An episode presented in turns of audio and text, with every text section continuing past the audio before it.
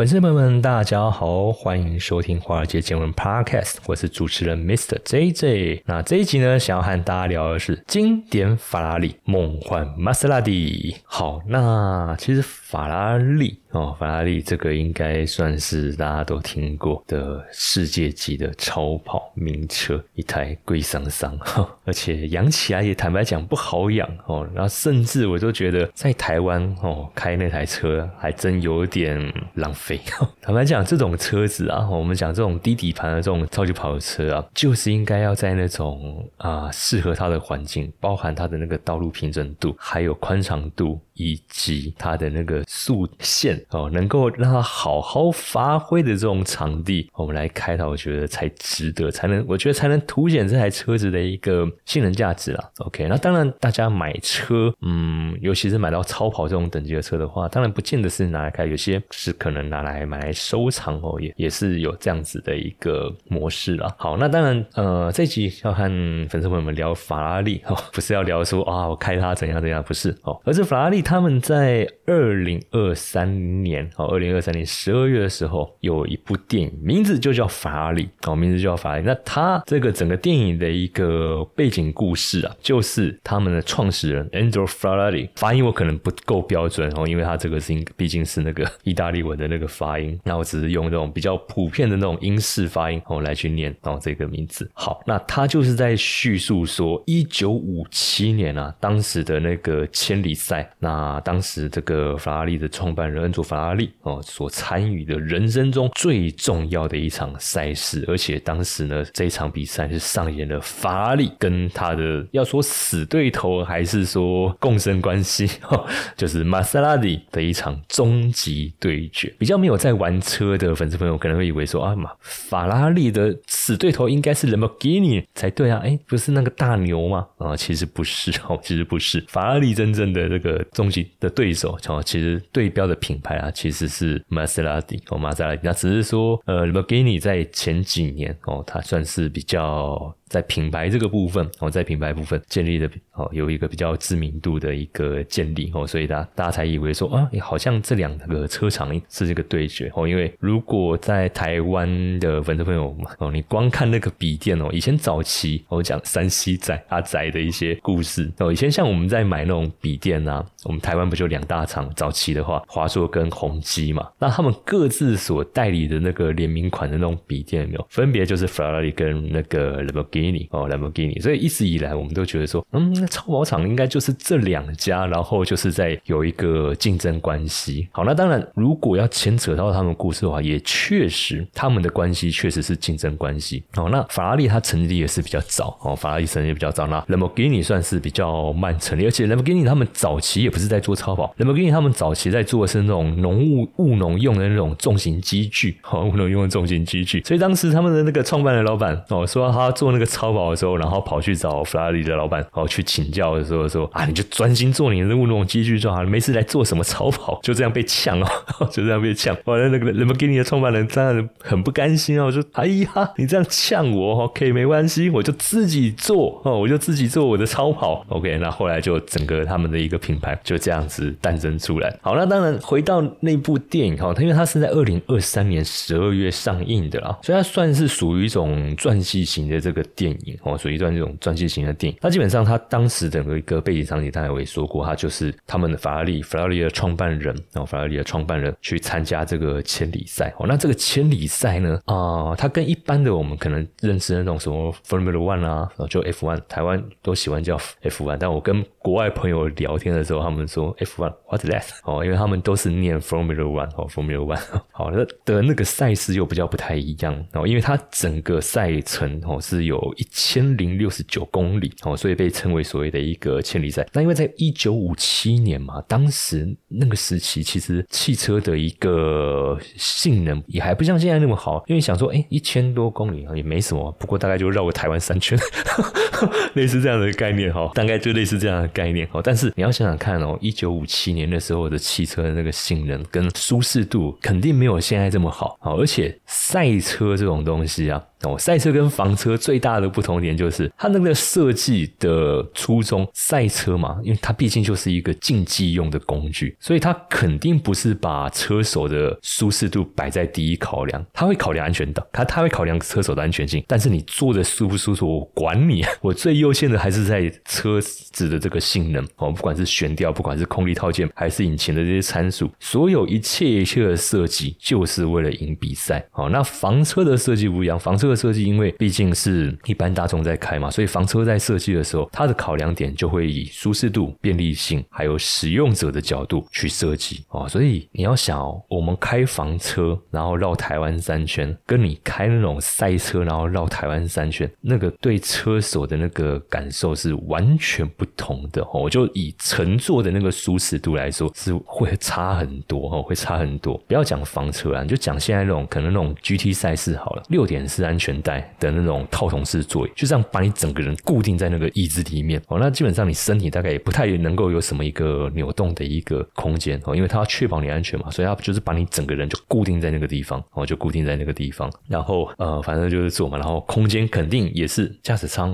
啊，不会给你太舒适啊哦，不会给你太舒适哦，反正就是极尽所能的哦，能减轻重量，甚至能减轻重量，他们都会想办法去减轻重量。OK，好，所以回到那部电影上了，哦，回到那部电影讲，因因为一九五七年那个时候，哦，一九五七年那个年代的那个车子，然后去跑这种一千公里的这种赛道，哦，去跑这种一千公里的赛道，它的一个风险性是很高的，哦，因为它的这个赛道，它也不是在赛车场里面去举行，它是在公路上，哦，那你想想，一千公里的公路赛，而且不是市街市街哦，是还有那种郊区的那种公路哦，那欧洲嘛，很多地方可能它的那种公路的那个整备状况有没有很好？坦白说。也很难呐，哦，也很难。所以在当时啊，哦，在当时一九五七年那一场比赛，哦，那场比赛有十一位赛车手在那场比赛死亡啊。那因为公路赛它整个本来风险就高，你赛道长哦，然后你的赛道整备又不见得能够面面俱到哦，因为不是在封闭赛车场，所以那场比赛啊，创下哦举办以来哦最高这个事故率哦。所以当时意大利政府哦，意大利政府就直接喊卡哦，禁止在公路上去举行这个赛。车，OK，那当然说几年之后有要恢复这个举办哦，但是大多数的路段哦都必须遵守速线。好，那这个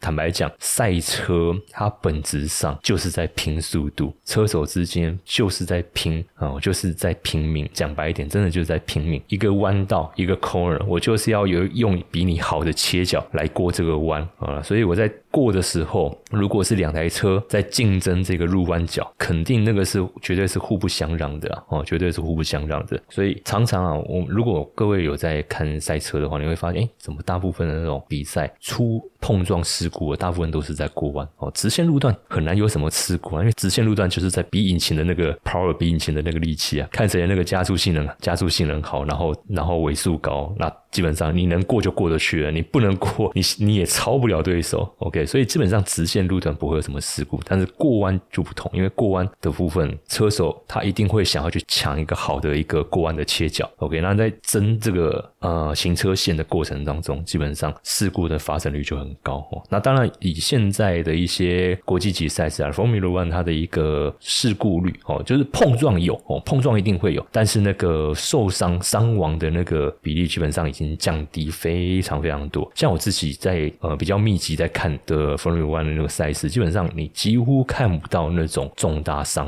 亡的那个事故哦。就是近几年来说，因为现在啊，呃，虽然舒适度可能还是没那么好，但是在安全性的这个部分，基本上就你看那个车车子都已经撞稀巴烂了，可是那个赛车手还是可以哎自己自主性的从那个驾驶座这样子一爬出来，然后就这样走回休息区。所以你就知道现在的这个科技啊，哦，已经进步到这样子。OK，因为毕竟以 Formula One 来说的话，那个 Formula One 它的一个车体结构大部分都是用那种塑钢哦，塑钢去制作。那它的那个材料特性就是轻哦，然后。脆 好，但是因为也因为这样子的一个特性，变成说它就有那种很好的那种吸收冲击的能力。所以那种吸收冲击的能力好的话，那当然你车体一定就是稀巴烂了哦，稀巴烂。可是因为大部分的那个冲击都被车体给吸收掉，那驾驶舱跟车手相对来说就会比较安全哦，相对来说就会比较安全。OK，当然再回到那个电影，然后再回到那个电影。OK，因为我自己我有在看一些这种赛车的这种运动赛事哦，所以和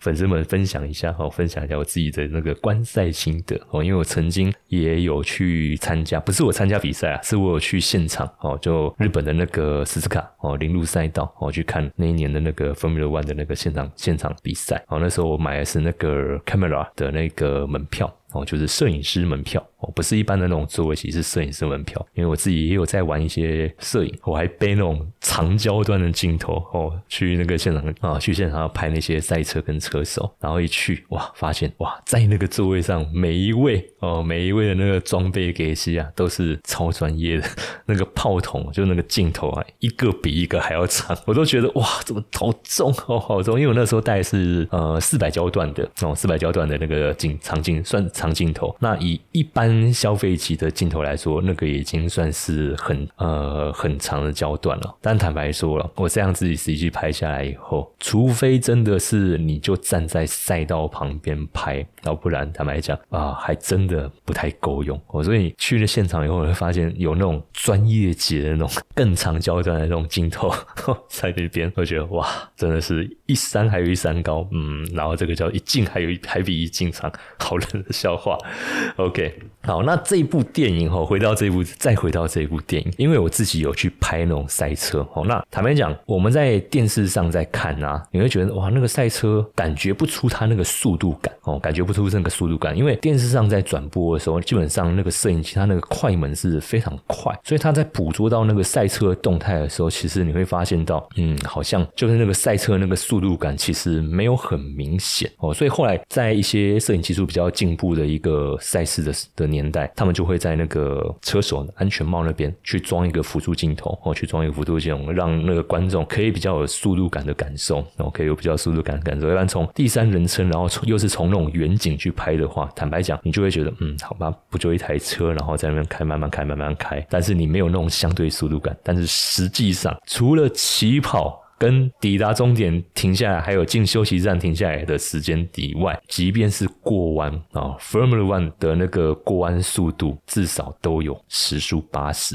的那个速度。哦，所以实际上他们那个速度是很快哦，是非常快的。OK，所以那是我自己在拍的时候啊，其实。坦白讲，失败的照片还蛮多的。我因为我不是用录影，我是用拍照。那因为它车速很快嘛，随便尤其是直线，基本上就是一两百在那边飙嘛。然后过弯的时候大概也有八十几，更不用说一出弯，他们马上油门砰的踩下去，那个加速冲出去，那个真很难抓。所以那时候我自己在去之前，我自己 study 一些功课哦，就是大概你什么样的装备，你去什么样的一个场景去拍这个照片的话，会比较容易容易成功，就是。他们在入弯的时候，因为他们一定会减速，那那个时候去捕捉他们的那个赛车的车身，基本上拍到的照片那个成功率最高哦。什么叫成功率？就是不会失焦，不会糊掉，哎，那个车身是非常清新、非常漂亮的那个照片。所以很多大概那时候失败率哦，应该说成功率了，大概五成吧。就是我参照我自己 study 之后，我这样下去拍，我的成功率还是只有五成哦，因为可能五成都还是没有办法去。掌握到那个赛车他们的的那个加速度哦，导致说哇，整个就失焦掉，就那个车身就是糊掉。那这个是我个人的经验哦，跟粉丝朋友们分享一下。那法拉利这部电影的话，哦，法拉利这部电影的话，当时在拍这位导演啊，他也是觉得说，一般在拍这种赛车电影，你用远景去拍，其实坦白讲，观众就是看一台车在路上这样开哦，就坦白来讲，很难会有那种代入感哦。那你要有那种紧张刺激感的那种氛围的话，更难，因为你就是一个第三者的旁观者。哦，第三者旁观者，他们这部电影就采取哦，就采取这种所谓的一个第一人称视角的一个视点哦去拍摄，而且整部电影啊是全程真的哦，他们就把当时参加一九五七年的时候千里赛那些赛车哦，去跟一些收藏家哦，请一些收藏家来赞助当时有参赛的赛车哦，直直接拿来拍哦，然后呢，直接哦在意大利的那个公路直接开拍哦，完全没有绿幕哦，完全没有绿幕。坦白讲，我光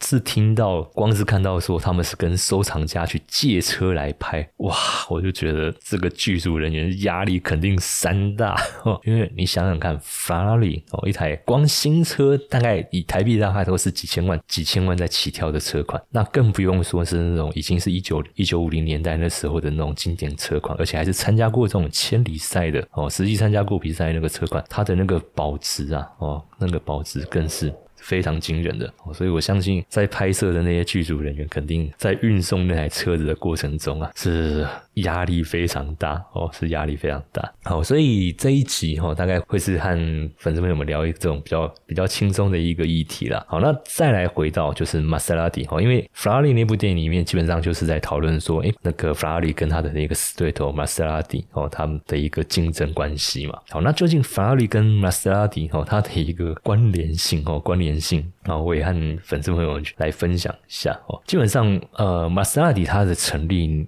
呃，时间其实是比法拉利还要早，因为它是一九一四年哦，一九一四年哦就成立了哦。那当时基本上他们就是不论是在赛道哦，就是比赛竞赛哦，赛车运动啊，还是在消费者市场都有很好的表现哦。那甚至在一九四零年代那时候是被当时意大利的那个元首哦墨索里尼要求哦，就是你们肩负哦专车制造的这个任务哦，所以玛莎拉蒂在那个年头。头啊哦，在那个年头可以看得出来，他的那个在市场的地位是非常高哦，因为甚至是直接被元元首钦点嘛，要直接为他们去打造这个专车。那当然，后来在一九五零年哦，一九五零年代。后期到一九六零年代，呃，玛莎拉蒂哦，玛莎拉蒂被这个法国车厂给买下来。那本来他们是意大利本土车厂哦，就是在做境内生境内生意。那被跨国集团买下来之后，哎，本来想说应该可以在国际上好好的拓展一番哦，好好的拓展一番。坦白讲，如果那时候真的被他们这样做起来，搞不好哦，搞不好意大利呃或者欧洲的这种我们讲这种嗯菜市场车也不太对，就这种大众车款，搞不好不是被福斯。或者是那种 B N W 的集团拿下来，搞不好会是玛莎拉蒂哦，他们这样子的一个集团。但是好死不死，一九七三年石油危机哦，石油危机。那坦白讲，呃，石油危机发生的当下哈，是很多汽油站连你要一般的那种车用汽油，它都没办法给你加哦，因为基本上当时的一个原油哦的一个供给是相当紧绷哦，所以导致说很多车厂在那时候，因为你车子根本没办法加油，那消费者要你这台车干什么哦？连就是换。新车的那个汰换率也会降低嘛？OK，那可能甚至原有的车还就直接脱手，根本就不开了哦，因为你也没办法开啊，就没有油嘛。那还要你这台车干嘛？哦，所以那时候很多车厂哦也面临在经营上的一的危机。那玛莎拉蒂哦也是其中之一。OK，所以在当时啊，哦，在当时石油危机的一个环境之下，玛莎拉蒂它是消失了整个市场百分之五十的一个销售额哦，所以在这样子的一个经营状况之下。哦，一九七五年哦，玛莎拉蒂这一个品牌就又被转售掉哦，就会被转售掉。那整个经营一直到一九九三年哦，一九九三年才被菲亚特集团收购。但是也不是说一一收购马上就直接去做这个经营上的整顿，是到一九九九年的时候。哦，一九九六年的时候，菲亚特哦，再把玛莎拉蒂这个品牌再转给法拉利 哦，再转给这个法拉利哦去做经营哦。那法拉利它的成立时间哦，它是比玛莎拉蒂还要晚的哦，是一九四七年才成立的一个车厂哦。但是因为法拉利他们一开始的定位就很明确，就是为了赛道哦，就是为了竞赛而生，所以当时法拉利它的一个定位啊哦，它的定位基本上就是属于这种运动款的车子哦，运动款的车型。那坦白讲，这个定位一直到现在。也都没有改变。法拉利一直以来，哦，七十几年的时间了，从他们设立以来到到现在，每一年的 Formula One 只要有举办，他们基本上都不会缺席。坦白讲，Formula One 这个赛事，国际一级的这个车界的一级最最顶，我们讲说这个是算是汽车产业最。顶端的殿堂，Formula 就是 Formula One 这场比赛。那法拉利它是每一届都会参加哦，每一届都会参加。其他不管是日系车厂还是其他的欧系车厂，都是进进出出，进进出出哦。像 Honda 哦就是这样子进进出出，OK。然后 Lotus 也是哦，莲花也是进进出出。但是法拉利哦，他们是一直坚持哦，一直坚持都在参加哦，一直坚持都在参加这样的一个赛，而且不只是 Formula One，其他这种汽车的这种比赛，他们也都有参加哦，也都有在参加的。好，所以等于算是当时算是是一个呃，在汽车产业一个非常呃鲜明，而且是非常呃能够带动哦市场话题的一个品牌哦，因为你不断的在比赛里面曝光嘛。OK，那我们讲所谓的一个明星效应的一个加成，就让整个法拉利的那个品牌啊，整个被炒起来哦，整个被炒起来。好，那玛莎拉蒂哦，作为整个车界算是前辈嘛，两者成立的时间相差了三十年嘛。好，那结果现在要被小弟管哦，现在要被就就变成要被小弟管。那玛莎拉蒂哦，在纳入到法拉利它底下的一个品牌之后，他们的一个营运模式哦，他们的一个营运模式哦，就做了一个调整哦，就做了一个调整。那因为当时的这个执行哦领导人哦，他的一个理念基本上就是品牌价值优先哦，他不会在意说我能不能满足市场的一个需求，反正我就是品质品牌至上，我要我每一台车子出来，我都要有一定的品质水准哦，达不到标准，不好意思，不出厂，达不到标准，我管你哦能不能市场满足哦，反正我量能够做出多少，我就卖这个量哦，就像很多一些餐饮店有没有？反正我今天就是卖这个量，我卖完了我就休息了，你要我多做，不好意思，没有，因为我要维持我的一个品质哦，我要维持我品牌啊这个产品的一个品质，好，所以当时的玛莎拉蒂他们的一个经营啊，就是以这样子的一个模式哦去做操作哦去做操作，所以当时的这个经营者他也很习惯，就是让所谓的一个市场保持所谓的缺车状态哦，反正不够就不够啊，怎样？下次请找哦，下次想。那我觉得这个就是所谓这个这个饥饿式行销哦，饥饿式行销。所以玛莎拉蒂其实很早已很早开始就在采取所谓的这种饥饿式行销。OK，那当然也要你的这个产品哦，真的足够吸引人哦，足够吸引。那当然了，以玛莎拉蒂他们的一个工艺水准，当时一九四零年嘛，刚我听到一九四零还是被国家元首指定的这个专用造车厂，那肯定品质一定是有它的一个水准在。好，所以在当时的经营者哈，他还有所谓的一个配车的策略，也就是说他在卖玛莎拉蒂的同时呢，他把法拉利当成奖励，也就是你买玛你买玛莎拉蒂，我再送你一台法拉利，哇，那当时在市场的消费者可能，尤其是这种品牌的这种支持者，肯定是不能接受那。呃，消费者可能会很爽啊，哦，但是呃，一些对于品牌那种始终支持者，或者是通路商，最不能接受的可能就是零售零售通路商哦，零售通路商，OK，很多当时的一些代理基本上也都是退出哦，就是直接退出哦，他们的那个零销售网络哦，销售网，但是呢，他这样子的一个模式哦，反而为玛莎拉蒂重新带动话题和市占率。那当然，这一个策略哦，这个策略也不是说哦，他们就只是。啊，你买玛莎拉蒂我送，玛莎拉蒂我送法拉利哦，没有，他还有去做一个结合，也就是玛莎拉蒂的引擎由法拉利制造，也就是说我皮是把那个玛莎拉蒂的皮哦，那因为法拉利它在整个车界，尤其是在运动赛事这一块是非常有有非常崇高的地位的嘛，哦，基本上我就随便讲，今天你随便一台车子，你只要跟人家说，嗯，我这颗引擎是法拉利的哦，那当然对于懂车的粉丝朋友可能会觉得这什么鸟东西。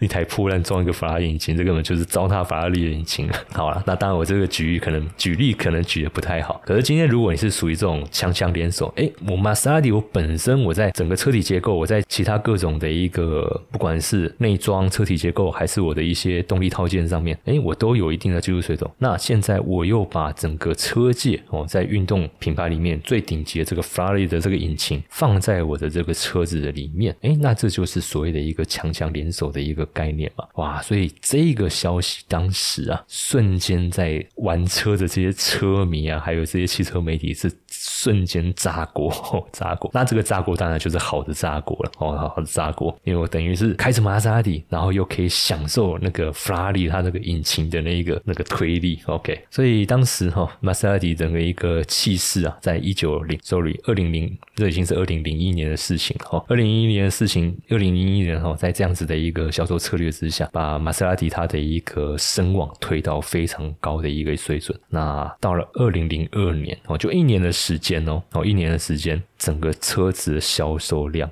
是翻了一倍，然后翻了一倍，从一千八百六十九辆哦，直接翻到三千五百六十七辆。好，所以就这样子的一个话题性哦，就这样子的话题性，让整个玛莎拉蒂哦的一个声势又重新哦，重新的在车界哦被消费者哦，还有啊整个业界所看到。好，那当然除了宣传的目的之外，我觉得当时这位经营者哦，他也肯定也是是有评估过哦，因为你。用法拉利的一个引擎去做玛莎拉蒂哦，去做玛莎拉蒂的车子嘛，应该这么说啊，就是玛莎拉蒂的车子，你去用法拉利的引擎，其实。你就变成说，你整个集团不用再多花成本去开发专门为玛莎拉蒂去做的这个引擎，OK，就是玛莎拉蒂这个部门就专心做好车啊，专心做好整车就好。那引擎的部分没关系，反正法拉利那边会帮你想办法。所以在成本的成本的一个支出上面，其实等于是大幅降低哦，大幅降低整个不管是开发